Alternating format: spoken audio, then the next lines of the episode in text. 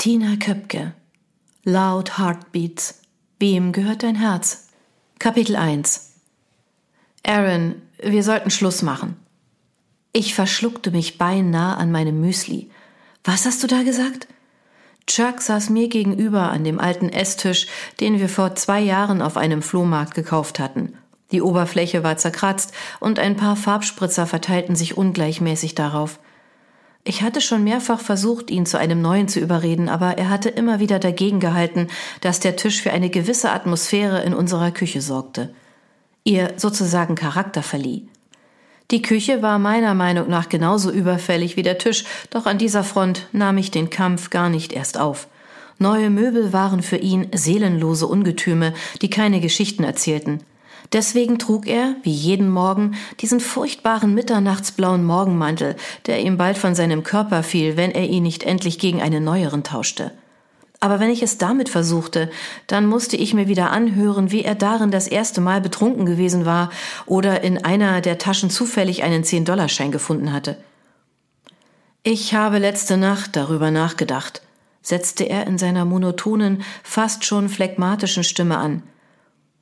Das ist jetzt nicht besonders lang, gab ich zu bedenken. Worüber redeten wir hier eigentlich? Chuck äußerte seine Gefühle selten laut und in der Regel konnte man ihm auch nicht ansehen, wenn sich etwas in ihm regte. Egal ob Freude oder Wut, er trug fast immer den gleichen Gesichtsausdruck.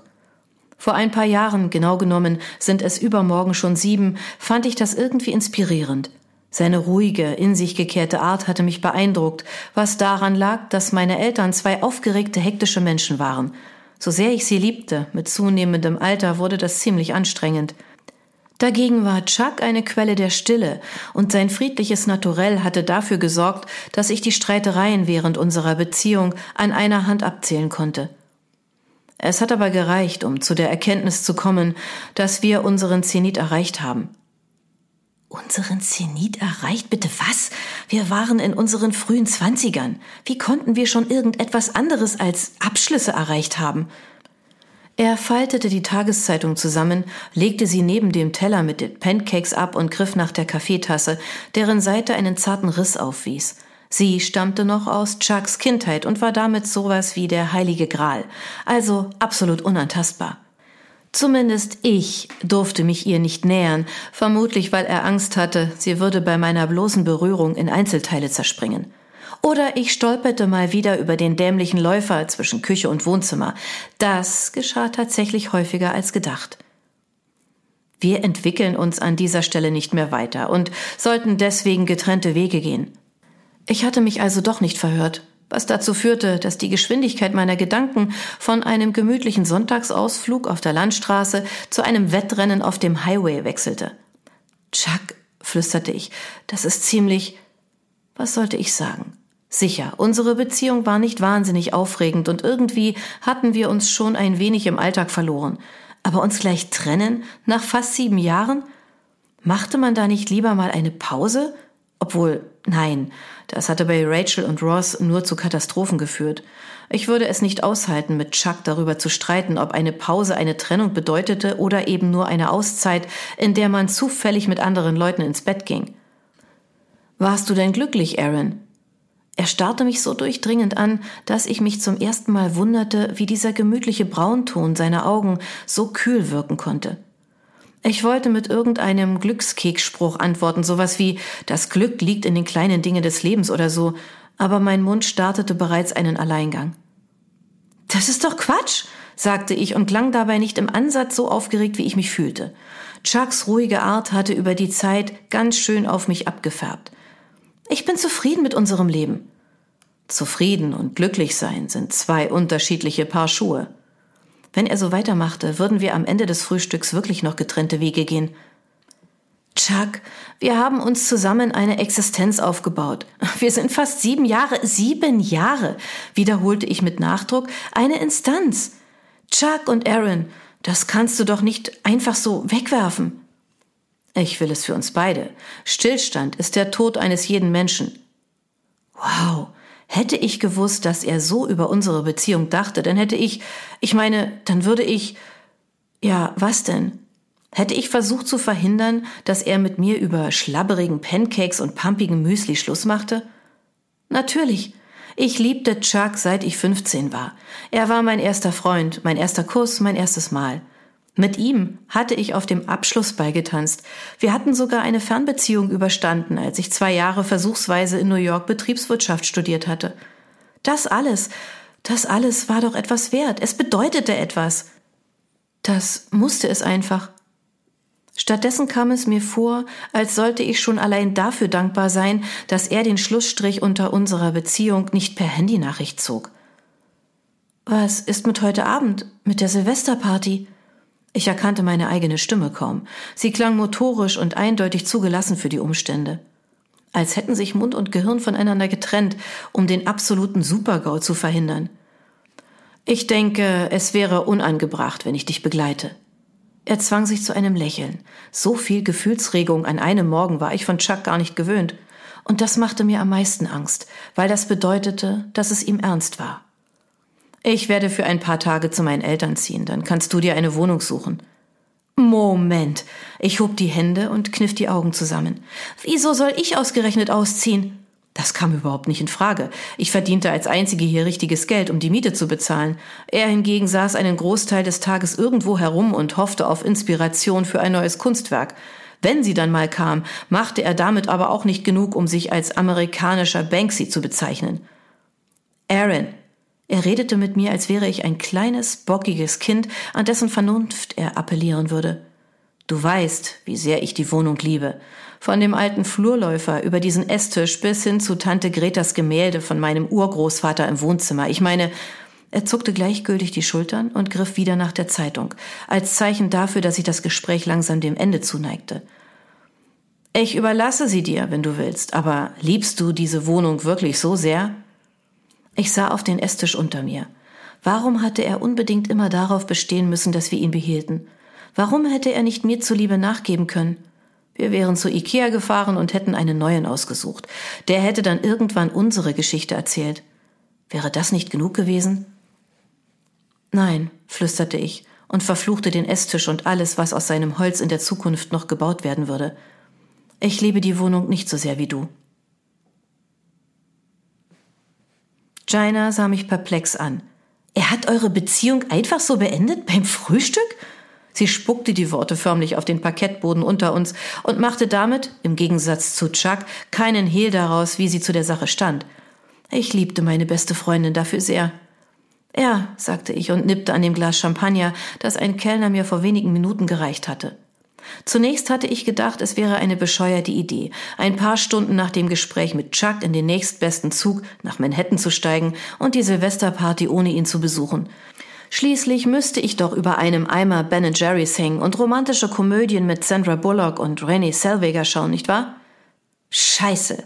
Ich weiß schon, wieso ich ihn nie gemocht habe, knurrte Jaina und trank einen Schluck von ihrem Whisky. Zusammen mit dem gut geschnittenen teuren Hosenanzug hätte sie so auch in jeden Gentleman's Club gepasst. Ich meine, hat er denn wenigstens versucht, die Sache zu retten? Äh, gab ich wenig kreativ von mir und schaute hilfesuchend zu Janas Freundin Miriam, die mir einen mitleidigen Blick schenkte. Von uns dreien schien sie die ruhige zu sein, auch wenn ihr dunkelgrünes Kleid mit den Ärmeln und dem schwungvollen Tellerrock etwas anderes vermuten ließen. Mit den roten Locken, die ihr ovales Gesicht umrahmten, sah sie alles andere als harmlos aus. Jaina mit ihrem blonden Bob war hingegen eher die Powerfrau, wahlweise auch die aufbrausende, und ich, ich war irgendwo dazwischen. Vielleicht die friedfertige oder die hoffnungslos romantische? Wobei die Zeit mit Chuck nicht unbedingt darauf schließen ließ. Wir waren beide keine Romantikinias gewesen, und unter Umständen war auch das ein Grund, wieso ich ohne ihn in einer Bar rund 40 Kilometer von zu Hause entfernt im 20. Stock stand und mich mit Champagner betrank. Sei froh, dass du ihn los bist, lautete Janas Urteil. Und das war, wie ich wusste, ab dieser Sekunde in Stein gemeißelt. Wer weiß, wie das sonst ausgegangen wäre. Ich hatte gedacht, er würde mir heute einen Antrag machen, gab ich leise zu und verzog das Gesicht, als sich Janas und Miriams Augen weiteten. Verlegen zupfte ich am Saum meines schwarzen Paillettenkleides. Auf einmal kam mir der kurze, eng anliegende Stoff zu knapp vor. Wie schade, sagte Miriam und fing sich damit einen strafenden Blick von Jaina ein. Diese schüttelte den Kopf, was dazu führte, dass eine ihrer kinnlangen blonden Strähnen an ihrer Unterlippe kleben blieb. Zwei Worte. Sie schob sich die Haare aus dem Gesicht und hob demonstrativ den Zeigefinger. Sei, sie hob den Mittelfinger und formte das Peace-Zeichen, froh. Ich wollte froh sein. Wirklich. Aber es war nicht so einfach, wie es sich anhörte. Nach diesem seltsamen Gespräch am Morgen hatte Chuck kurze Zeit später mit einer gepackten Reisetasche unsere Wohnung verlassen. Zunächst hatte mich das Gefühl von Einsamkeit übermannt. Ich war nie so richtig allein gewesen. Erst hatte ich, logischerweise, bei meinen Eltern gewohnt. Dann war ich nach dem Highschool-Abschluss nach New York zum Studieren gegangen. Im Wohnheim hatte ich mir mit Jana ein Zimmer geteilt. Nachdem ich mein Studium abgebrochen hatte, die beste Entscheidung meines Lebens, auch wenn ich mit einem Abschluss sicherlich größere Jobchancen gehabt hätte, war ich zurück nach Elizabeth in New Jersey, meine Heimat, und in eine Wohnung mit Chuck gezogen. Das war vor zwei Jahren gewesen. Und nun hatte ich in dieser Wohnung gestanden, die ich weder mochte, geschweige denn liebte. Die Wände hatten sich bedrückend eng angefühlt, und auf einmal war mir klar geworden, was eine Trennung tatsächlich bedeutete. Leere, Einsamkeit, das volle Selbstmitleidprogramm. Ich musste allein klarkommen. Die Träume, dass Chuck und ich für immer zusammen sein würden, waren wie Seifenblasen geplatzt. Zurück zu meinen Eltern würde ich nur ziehen, wenn es wirklich, wirklich nötig wäre. Und an dem Punkt war ich nicht. Noch nicht.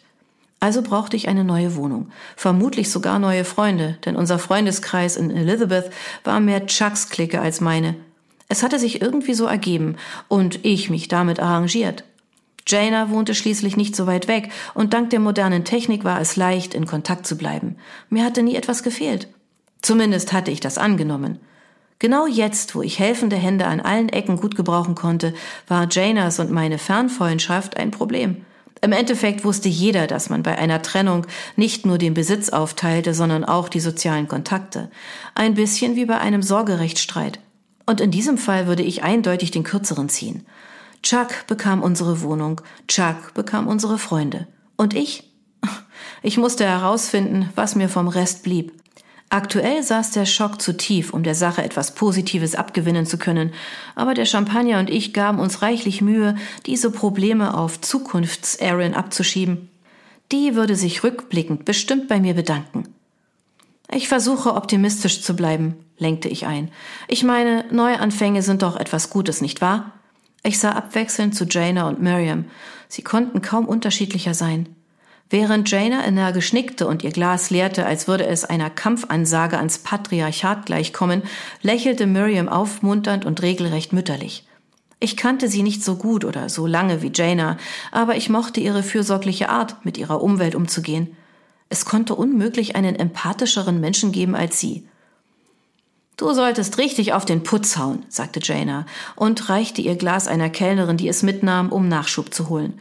Ich meine, du bist diese Schnarchnase endlich los und kannst deine Fesseln der Monogamie sprengen.